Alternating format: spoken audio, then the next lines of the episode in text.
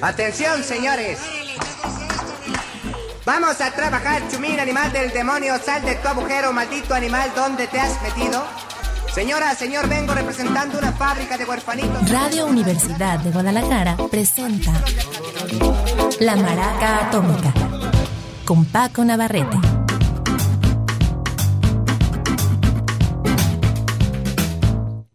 ¿Qué tal? Muy buenas tardes, bienvenidos a la Maraca Atómica. Estamos en otra semana de Oldies porque la pasada semana presentamos los que a nuestro juicio son fueron los mejores o siguen siendo los mejores álbumes de 1973, aquellos que acaban de cumplir o van a cumplir en estos meses 50 años, 5 décadas.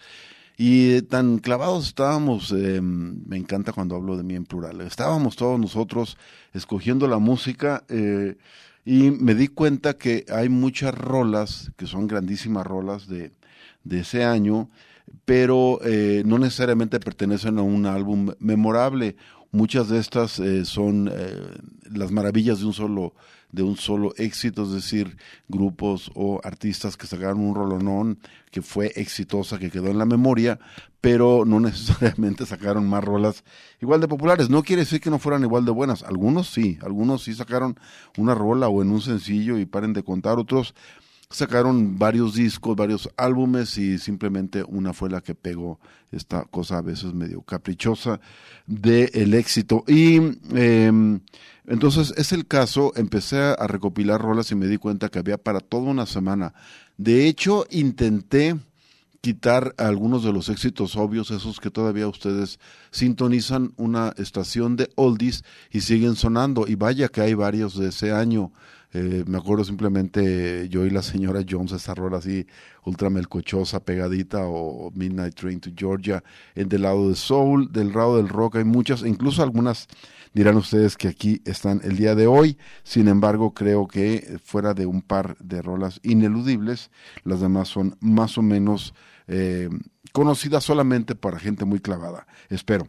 Y otras, pues claro, son exitazos, pero que bien entran en la programación rockera de la maraca atómica. Es el caso de una rola que voy a presentar a mediados de este programa y otra con la que voy a cerrar. Pero vamos iniciando con rolas no tan conocidas, pero yo creo igualmente importantes. Eh, iniciamos con Midnight Rider. Es una pieza de Greg Allman. Él era el cantante, tecladista eh, y el segundo de a bordo en los Allman Brothers, después de Dwayne Allman, el líder indiscutible de este grupo y gran guitarrista, sobre todo de la botella, el, la guitarra con el cuello de botella, este parte que tuvo, o a veces literalmente un cuello de botella que pones en la mano para tocar sobre las cuerdas, deslizándolas. En fin, Greg Allman, ya fallecido su hermano, siguió un par de años más con los Allman Brothers, pero no sé si por cuestiones personales para sacar algún material que le parecía que no necesariamente pertenecía al a la órbita de, de, los Allman Brothers o simplemente por sacar eh, algo muy personal.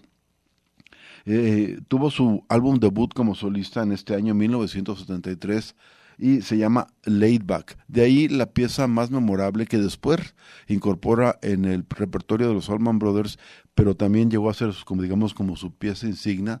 Me acuerdo que hay una versión en vivo con los los eh, Neville Brothers de Nueva Orleans en un gran concierto que hay noventero ya eh, y hace una muy buena versión. Esta pieza, como digo, se llama Midnight Rider y es casi la rola más emblemática del señor Greg Allman. thank you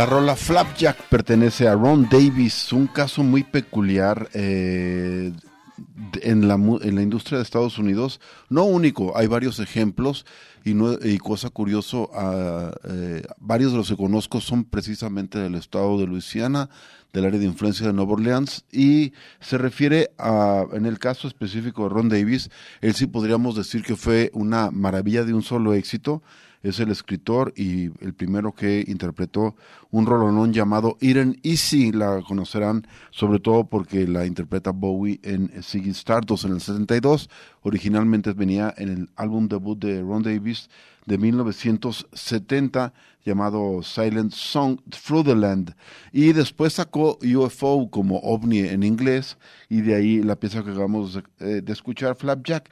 Este hombre no tuvo más éxitos como intérprete, sin embargo tiene eh, muchas rolas que fueron interpretadas por otros artistas y fueron verdaderos éxitos, por eso se le considera más escritor de canciones que un artista, aunque lo era, como escuchamos, y muy bueno, eh, todo el swing del área, si no directamente de Nueva Orleans, que lo tiene, también del área de influencia, del área más, eh, más rancherita de, de los Cajuns, de los estos, digamos, campesinos de ascendencia francesa del área alrededor de los pantanos de Nueva Orleans, también la tiene Ron Davis, pero además tiene mucho feeling, o tuvo, ya murió, eh, para la música country, y no era No era gratuito ya que era hijo de un famoso cantante de country llamado Tex Dickerson y también hermano de una chica eh, también eh, en ese entonces cantante y después se hizo escritora de canciones llamada Gail Davis. Eh, los hermanos Davis tomaron ese apellido por el, el padrastro que tuvieron eh, de chicos, de mamá se separó del papá. Y este hombre también, como les digo, es bastante reconocido entre los músicos como un gran compositor.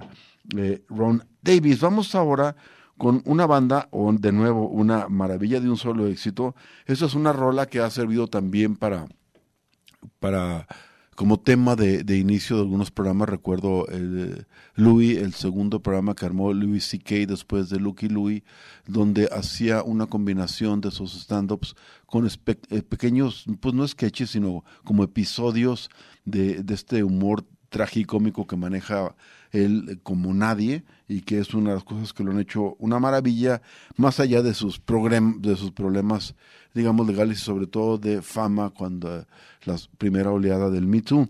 Bueno, Stories es el nombre de esta banda neoyorquina. Eh, tuvieron varios éxitos menores, pero el que verdaderamente fue un verdadero golpe de éxito es esta rola que yo pensaba que era de ellos y después la había tomado un grupo inglés de soul llamado Hot Chocolate. Resulta que no, la original es la de ellos y este, este grupo la, la retoma, neoyorquina, eh, neoyorquino la retoma y le da su versión un poco más cercana al soul de, de Motown, ellos blanquitos por cierto, pero este yo creo que es el mérito del bajista de Stories que le da este aire muy de Northern Soul. La rola muy lenta, a lo mejor ya sabes cuál es, se llama Hermano Luis o en inglés Brother Louis.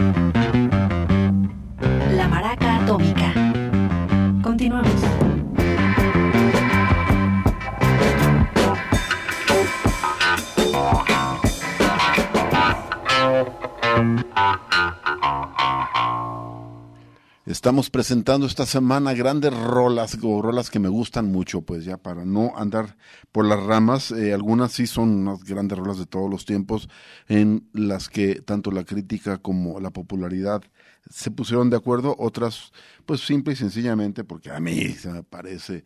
Y como dijo aquel crítico que había hecho un, libro de los grandes discos de las historias, sí, esos clásicos de los grandes discos de toda la historia, y le empezaron a criticar, y este por qué sacas o por qué sacas, pusiste este otro, y dije, pues hagan su lista, hombre. Este, pues no en un anima- ánimo tan peleonero, pero si no les gusta, claro, se aceptan sugerencias y a ver qué les parece esta lista que preparamos con mucho cariño para ustedes. Brian Auger es un gran tecladista. Este maestro eh, era uno de los primeros buenos tecladistas de eh, influencia blusera en Inglaterra. Era un amo del órgano Hammond B3 y como tal eh, tocó en el 65 con los Yardbirds en la rola For Your Love todavía este cuando el momento álgido de los Yardbirds. Y poco después armó un grupo que se llamaba The Steam Packet en el que incluía gente que después se hizo muy famosa por su cuenta como Long John Baldry, eh, la misma Julie Driscoll que hizo con Brian Auger un buen rato grupo y un tal Rod Stewart en las vocales mucho antes de que este se uniera a Jeff Beck en el grupo del guitarrista. Bueno, Brian Auger se- tiene una gran rola. Ya había pasado por muchas cosas enteras este hombre y estaba, digamos, en las últimas en términos de popularidad como solista. Después se hizo un músico de sesión de primerísima línea.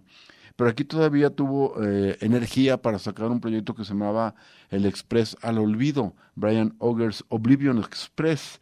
De aquí quiero mostrar una rola del álbum Closer to It de 1973. Y es una versión a el gran clásico de Marvin Gaye, eh, ¿cómo se llama? Let's- eh, What's Going On. Es la pieza Inner City Blues, Make Me Wanna Holler.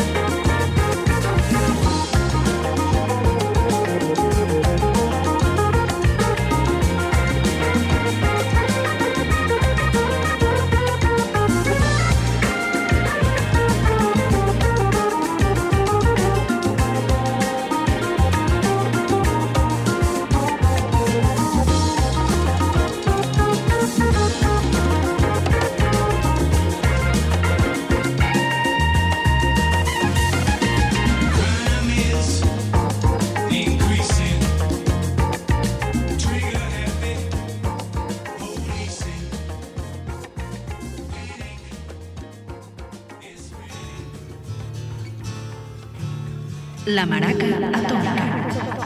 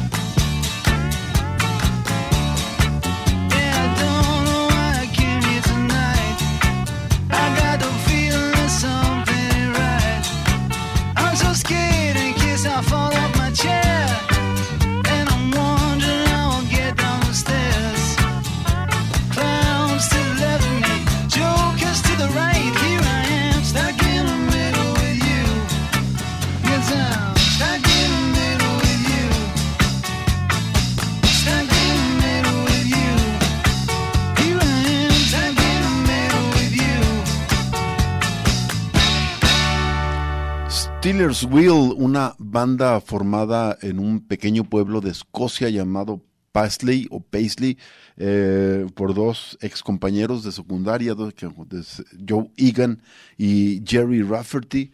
Tuvo, pegó en serio con su álbum debut llamado igual que la banda Steelers Wheel, porque ahí se incluía esta rolita que resultó ser un gran éxito para ellos, Stuck in the Middle with You, que bueno, no fue su eh, único éxito, pero sí fue el, el mayor, tanto que eclipsó a los demás.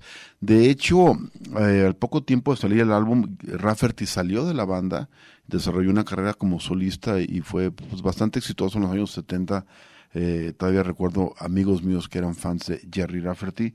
Joe Egan se quedó con la banda, pero ya no tuvo mucho éxito. Hicieron dos álbumes más sin mayor pena ni gloria. Luego él intentó hacer un álbum como solista. Tampoco le pegó. eh, después tocó como invitado en discos Rafferty y, ahora creo que se dedica a la edición de libros.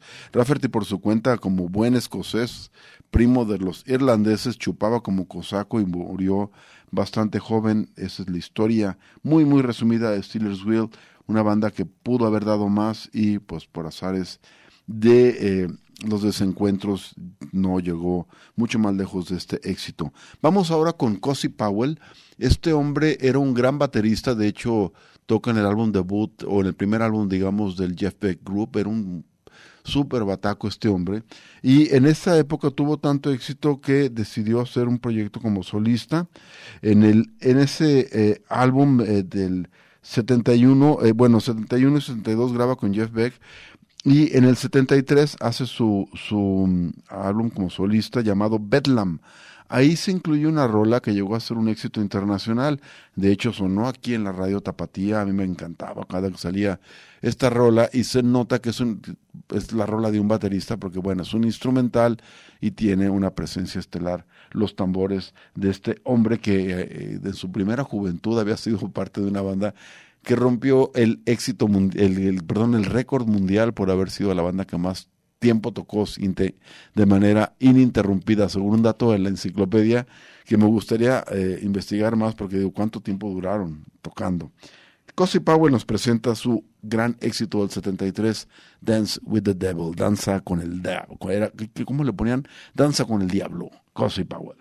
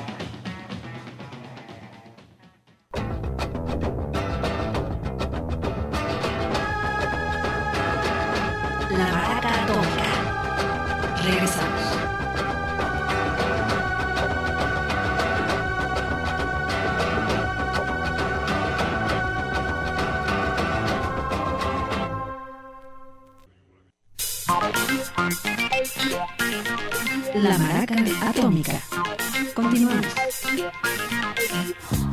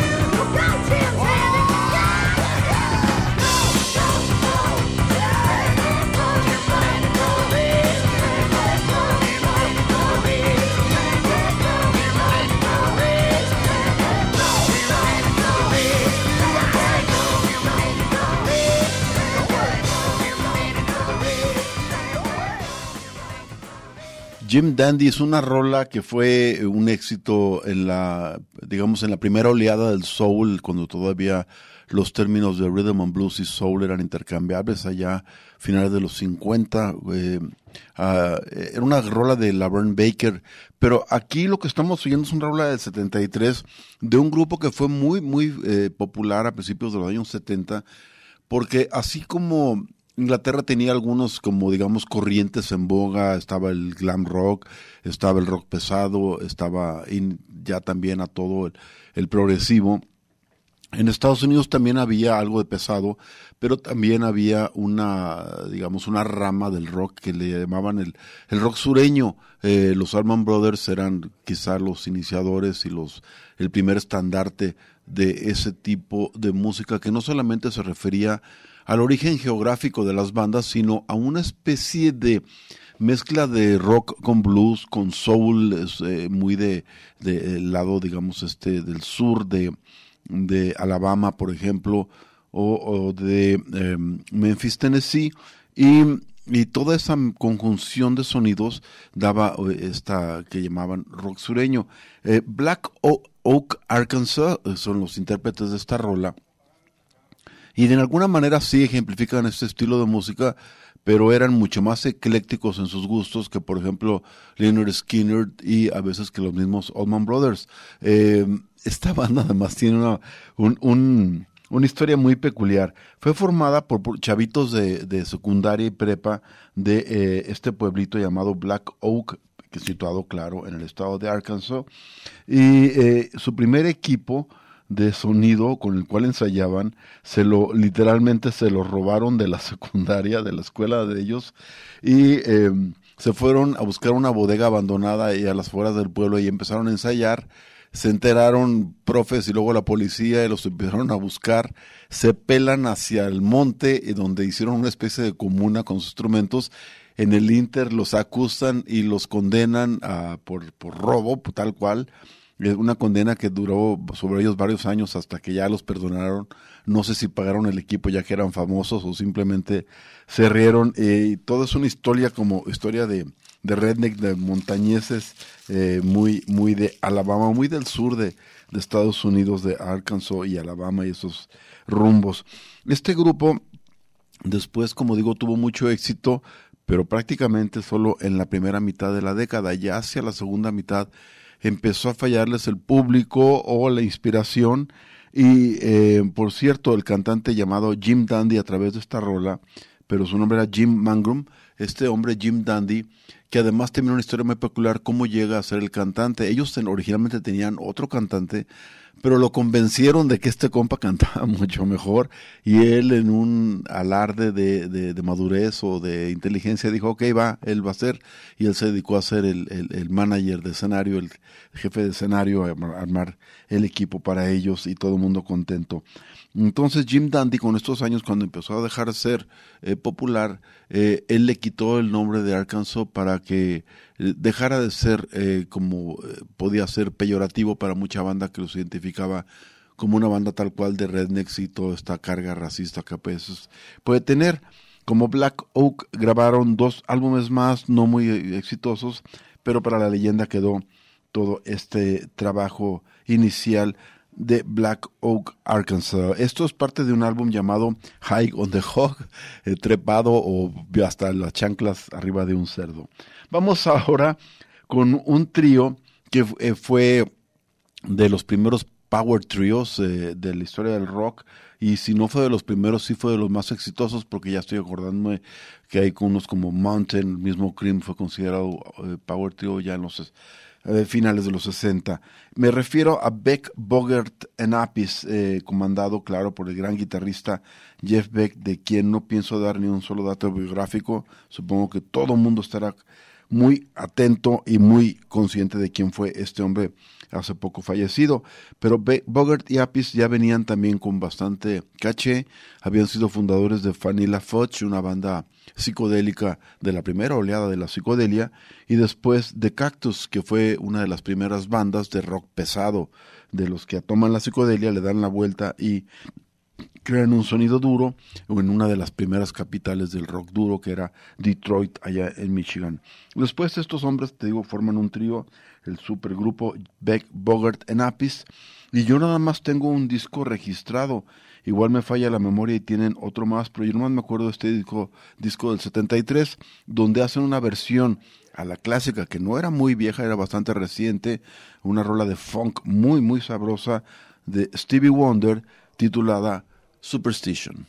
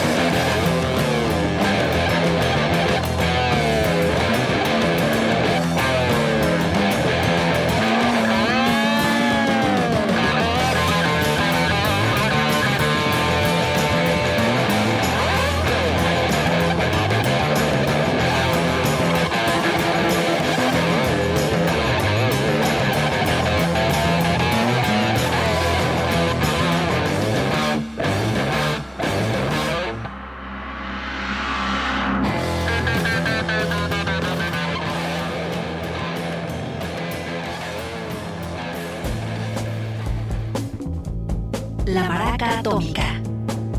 Regresamos.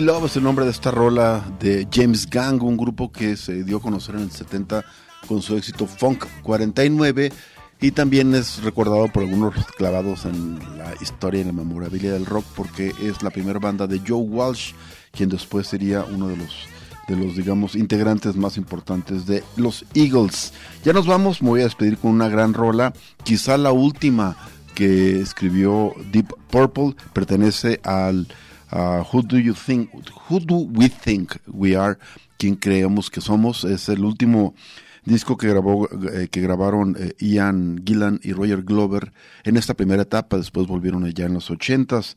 Es una rola que también fue de las estelares en el eh, disco que salió poco después en vivo, un disco muy famoso Made in Japan, y me refiero a la rola Woman from Tokyo, con ella les deseo muy buenas noches.